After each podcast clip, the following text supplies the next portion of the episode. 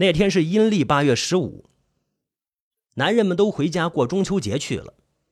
姑娘们吃过晚饭，就围坐在院子里的石桌前吃月饼、赏月亮。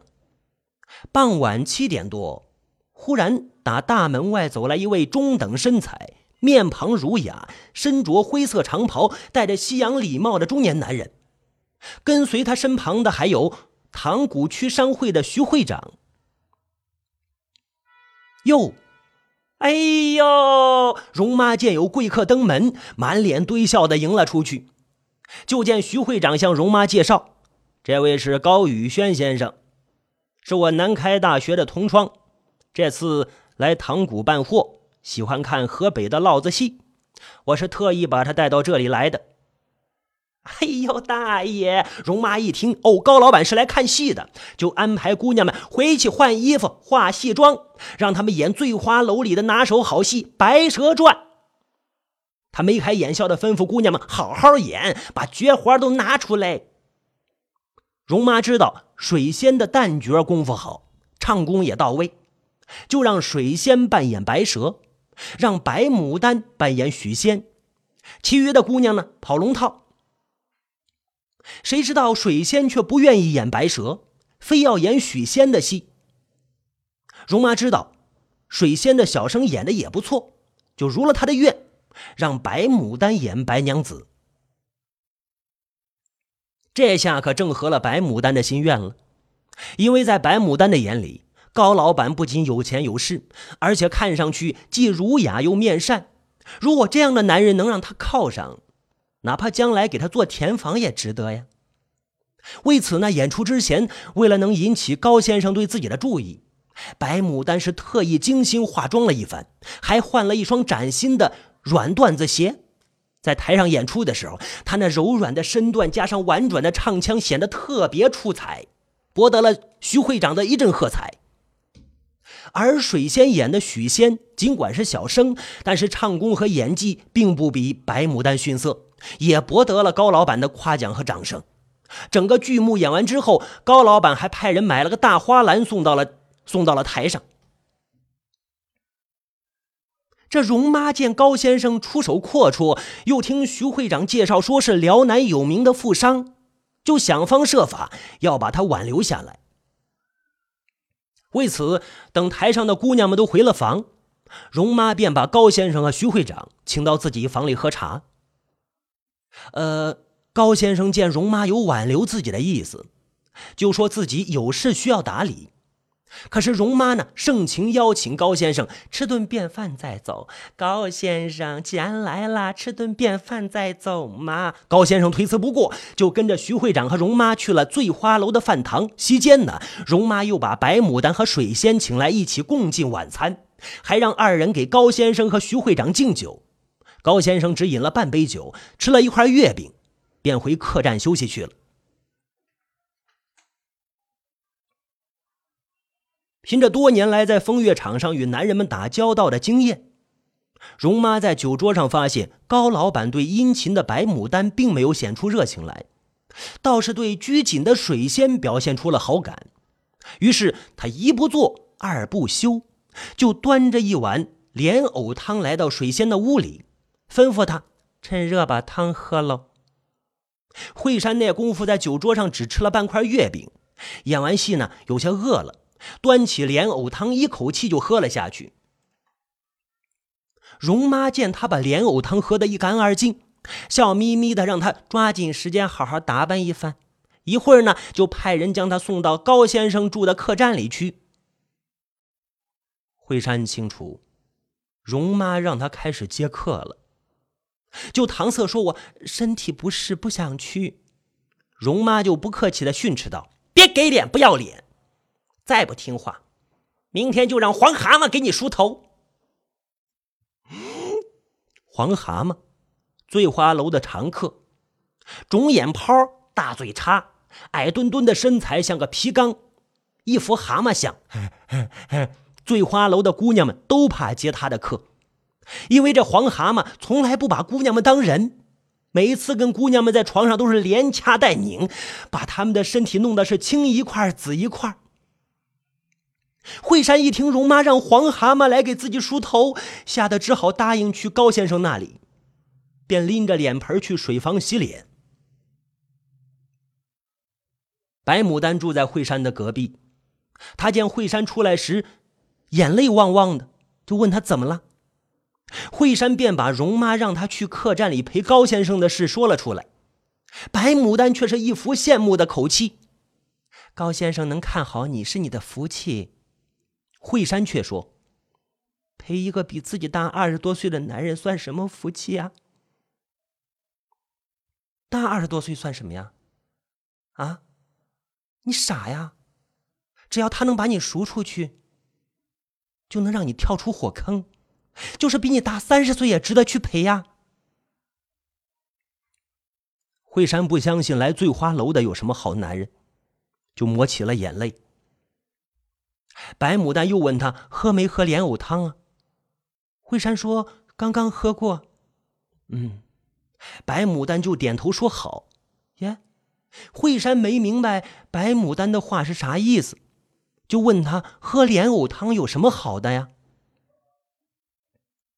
白牡丹便附在他的耳际说。那根本不是什么莲藕汤，而是绝子汤。绝，惠山一听，心猛地一跳，惊讶的叫道：“我我明明看到上面浮着几片莲藕呢。”白牡丹说：“那是容妈用的障眼法，不过喝了也省心了，只管放心的去陪高先生吧。一想到自己这辈子不会有后代了。”惠山心底便涌上了无限的悲凉。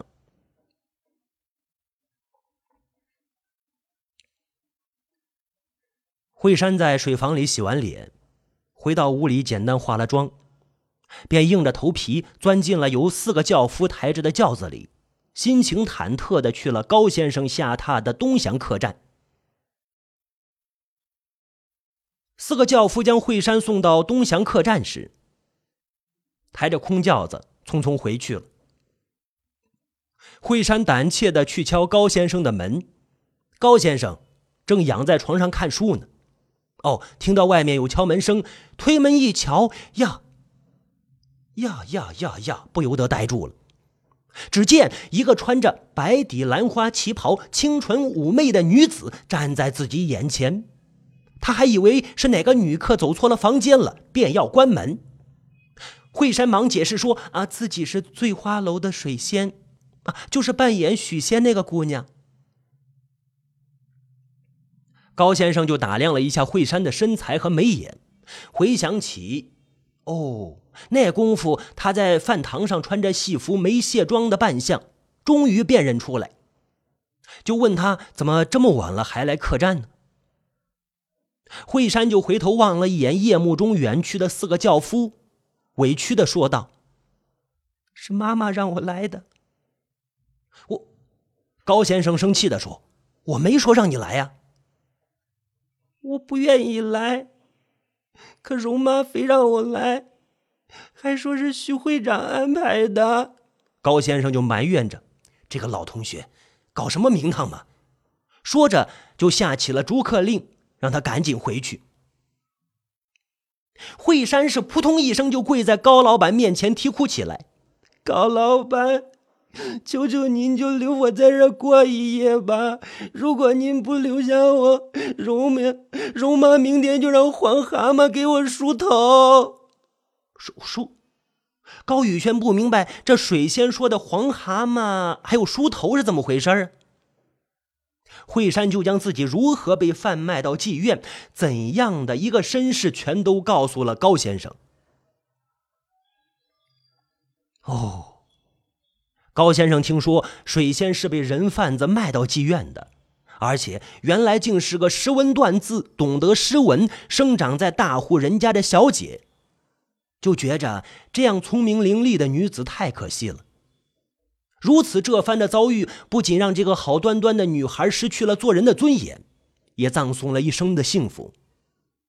望着水仙凄楚忧伤的眼神，他心中顿时涌上了一股怜悯之情，便把水仙搀扶到了椅子上，说：“一定将他给赎出去，并送他一笔钱，让他回辽西。这惠山一听高先生要打发自己回家，便又伤心的哭诉，说自己既然已经沦落成了风尘女子，已经败坏了家风，如果回去，就等于是把父母往绝路上逼呀。高老板就疑惑的问：“你离家这么多年，邻里怎能知道你做了妓女呢？”惠山就把脑门上的刘海往一边捋了一下，指着眉间的疤痕说道：“这块疤，就是我当过青楼女子的证明。在醉花楼，每个姑娘的眉间都被烙上了这样的疤痕。”高老板不由得伸出手，轻轻抚摸了一下惠山眉间那块桃花烙，心疼的说着：“好好的脸，竟被弄了这样一块疤。”这老鸨子太狠毒了。惠山就哽咽着解释：“容妈这么做，一是我们逃跑，她容易找到；二是谁都知道，女孩子若是有了这个疤，就说明她当过妓女。这块疤在我的脸上，一辈子，一辈子也下不去了。”惠山说到这里，再也说不下去了。高先生满眼通红的望着水仙脑门上的疤痕，为他拭去了脸上的泪水，心疼的将他拥在了怀里，依偎在高先生的怀抱里，让惠山有了种多年来从未有过的温暖。于是他忍不住告诉高先生：“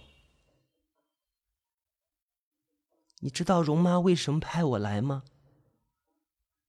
高先生轻轻的放开水仙。是因为我爱听你唱的戏。不，惠山摇摇头。是因为我还是个女儿身。他想在我身上挣一笔大钱。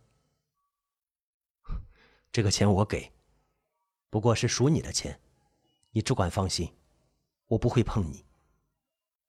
惠山就感激的说道：“既然高先生救了我，我就该报答你。”但是我又清楚自己的身份。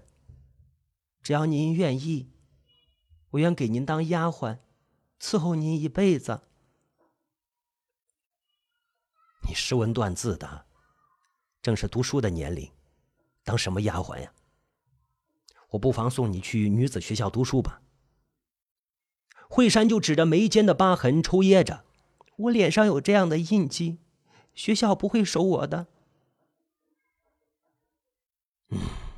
高先生长长叹了一口气。既然你读书不成，也到了出嫁的年龄，不妨找个好人嫁了吧。惠山又伤心的掉下眼泪。哪个好男人会娶一个姚姐当媳妇？这，高先生就左右为难的搓起手来。惠山这功夫突然想起了临出门时白牡丹嘱咐自己的话，就壮着胆子说出了自己的心愿。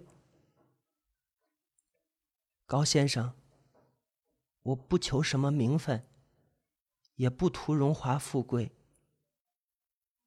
我只愿做您的女人。高宇轩连忙摇头：“不不，我不能纳妾，我的女儿都像你这么大了，不能让他们耻笑我。”惠山就黯然神伤的说道：“如果您不收留我，我只能出家，寄身佛门了。年纪轻轻的，怎能出家呀？可别胡思乱想。我不是胡思乱想，我只想把自己的清白的身体给我的救命恩人。如果您不收留我，我谁也不嫁，就为您守一辈子。”高宇轩听罢，把惠山紧紧的搂在了怀里。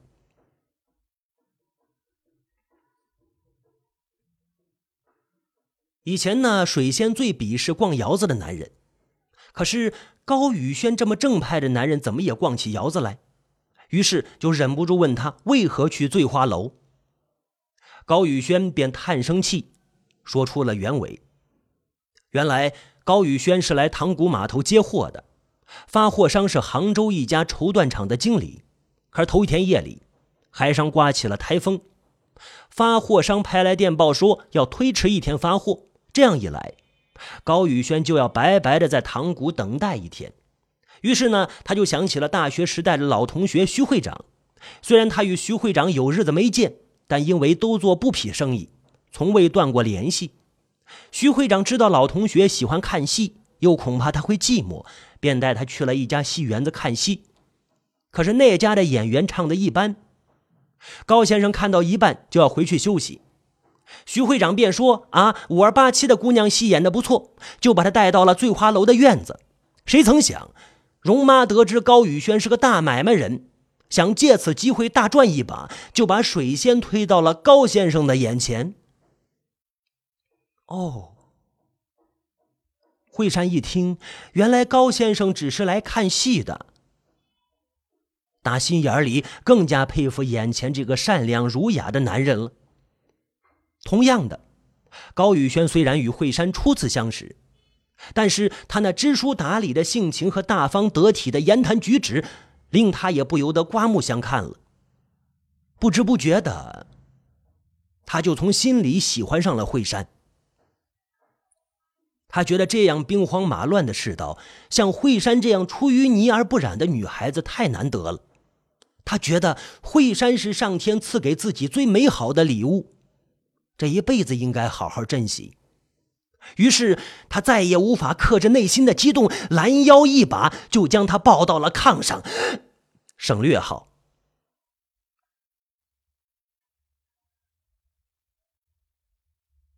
半夜，外面下起了小雨。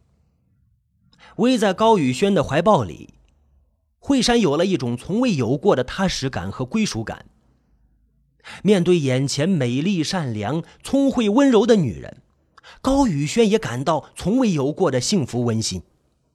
他何曾不想娶她为妻呀？可是自己的儿子比惠山还大一岁呢，那人又那么贤惠，他不忍心伤家人的心呢。眼下里，他陷入到了进退两难的境地。惠山望着高宇轩，一支烟接着一支烟的吸着，便问他有什么心事。高宇轩也不想瞒着惠山，便对他讲起了自己的家事。原来这高宇轩是辽南旅顺口一带知名的商人，家中经营着绸缎庄和茶叶生意。他有一个哥哥，一个妹妹。二十年前正月十五元宵节的夜晚。高宇轩的哥哥高宇顺带着小妹逛花灯时，保安旅长的儿子胡三竟然当着宇顺的面往小妹身上扔鞭炮调戏她。高宇顺气愤地质问胡三：“你要干什么？”胡三二话不说，立马喝令两个狗腿子对高宇顺拳打脚踢。高宇顺一个人打不过他们，拾起路边的石头就朝胡三的脑袋砸去。这一砸不偏不倚。恰巧砸在胡三的太阳穴上，胡三当时就断了气。胡旅长的儿子丢了性命，自然要到官府告状。警察便把高宇顺抓进了局子。赶巧接案子的判官与高家是多年的世交，便私下里对高宇顺的父亲透露：高家即便把所有的家产卖掉赔偿，也保不住高宇顺的性命。那时候。高宇顺的妻子刚刚生下儿子，如果丈夫被判死刑，她跟孩子以后将无法生活下去。就在这个紧要关头，银行行长突然来到高家给小妹提亲。行长对高富承诺，如果小妹能嫁给警察署长的儿子，宇顺就会免去一死。警察署长的儿子是个只有一米高的侏儒，这无异于把小妹往火坑里推呀！小妹誓死不从，行长便对高富说：“还有另一个救宇顺的办法。”高富忙问：“什么办法呀？”行长便说：“不妨让你二儿子高宇轩迎娶县长的马脸女儿为妻。”那年县长的女儿已经二十三岁了，比高宇轩还大三岁。高富当时只有这两种选择，才能解救大儿子的性命。万般无奈，他只好给在南方准备参加辛亥革命的高宇轩拍去了电报。高宇轩接到电报，回到家里，见父亲的头发全白了，母亲住进了医院，他只好答应父母娶县长女儿为妻。于是那年冬天，高宇轩迎娶了县长的马脸女儿沈秋平。当晚。高宇轩伸出颤抖的双手，揭开新娘子的红盖头时，顿时把头背了过去。沈秋平清楚自己的马脸吓住了丈夫，就默不作声地跪在了高宇轩的面前。那一刻，高宇轩的心都碎了，他不知道将怎么面对婚后的生活。新婚的当天夜里，从不饮酒的高宇轩破天荒喝得人事不省。翌日清晨，当他睁开双眼，见沈秋平还跪在地上，心便软了下来，忙把他扶到了炕上。这沈秋平见丈夫醒酒了，就表示说：“我知道你是为了救大哥才娶我，这说明你是个讲孝道的人。我知道自己配不上你，让你受了这么大委屈。不过，请你相信。”我会用一辈子的时间偿还你的。尽管沈秋平这样表白，但是面对他的马脸，高宇轩还是心存芥蒂。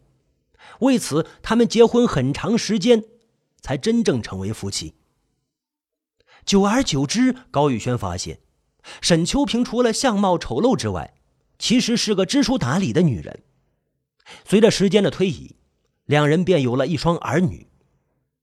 沈秋平觉得丈夫身为生意场上的知名人士，应该有个美貌的夫人陪伴，不止一次的建议他再娶一房。高宇轩觉得妻子一直像姐姐一样爱护着自己，又有了一对可爱的儿女，再加上顺风顺水的生意，他就很知足了。为此，他一直没有再娶别的女人。回忆过去。简直让人痛彻心扉。惠山怎会料到，眼前这位正直善良、温文尔雅的男人，竟然有着这般不同寻常的人生经历？他难免为他悲伤起来，止不住感叹：“没想到你的命这么苦。”高宇轩紧紧的握着惠山的双手，感慨着：“现在跟你在一起就不苦了。”惠山却心事重重的说着。可是明天你就该回辽南了，我们不知什么时候再见面。我在旅顺口开了三个绸缎庄，周边几个县城的布店都要到那里批货，每次进的上百批布，不到一个月就售完了。我每个月都要来塘沽接一次货。惠山心情复杂，我倒不是耐不住寂寞，就是舍不得你离开。我明天把你赎出来之后，给你租一处房子，你先住上一段时间，过上几个月，我想办法把你带回辽南去。这么说，你要纳我为妾吗？嗯。高宇轩用力点头。我们不能总过牛郎织女的生活，我要明媒正娶的把你娶到家。惠山忙松开他的手，摇摇头：“你是有身份的男人，怎能娶青楼女子为妻？人家会笑话你的。”谁说你是烟花女子？在我的心里，你是个高贵的女神。惠山鼻子一酸，指着两眉间的疤痕：“可是这个桃花烙已经证明了我的身份。那又有什么？娶谁是我的自由，别人无权干涉。”可是我不愿让别人戳你的脊梁骨，说你娶了个妓女。我不能让你为我背一辈子黑锅。怎么能说是背黑锅呢？你是个纯洁无瑕的姑娘，虽然在青楼生活过，却像莲花那样出淤泥而不染，这正是你的可贵之处。可惜只有你一个人明白我真正的身世，你能这样看待我，我就很满足了。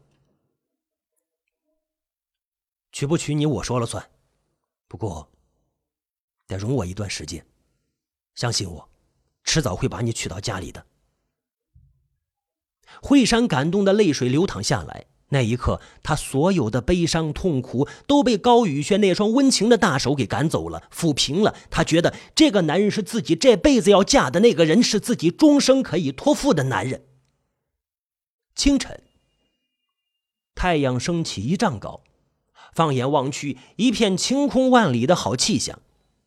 两人去饭馆吃过早饭，高宇轩让惠山在客栈等候，自己去醉花楼给容妈送去三百块大洋之后，便在塘沽码头附近租了一处房子，把惠山安顿了下来。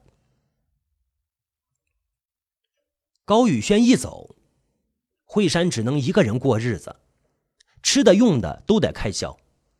为了让惠山的日子过得宽裕一点，高宇轩为他租完房子，又给他留下了一笔生活费。杭州商家把一百匹绸缎送到塘沽码头之后，高宇轩又雇来搬运工，将布匹转到另一条轮船上。在送行的码头上，高宇轩从怀里掏出了一块怀表，送给惠山。我身上没什么可送你的东西，只有这块怀表，还值些钱，留下做个念想。惠山望着被镀着金壳的怀表，忙揣回他怀里。这么贵重的东西，我不能要。高宇轩又把怀表放在了手心里，意味深长地说：“留下吧，看到它你会想起我。再说，万一有个急用，还能换些钱花。”惠山抚摸着阳光下金灿灿的怀表：“你把这么贵重的东西给了我，我该送你什么呢？”高宇轩把他的手拉到自己胸前：“我带走的是你的心，难道这不比什么都贵重吗？”惠山小心翼翼的把怀表揣进衣兜里，深情的望着他的眼眸。宇轩，你是个高贵的人。高宇轩紧紧的握了一下他的双手。惠山，你也高贵。呜，轮船响起了起锚的汽笛声，码头的旅客陆续登上了甲板。高宇轩慢慢的放开了惠山的手，猛地转过身向甲板迈去。望着高宇轩朝自己挥手告别、依依不舍的神情，惠山噙在眼里的泪水滚落下来。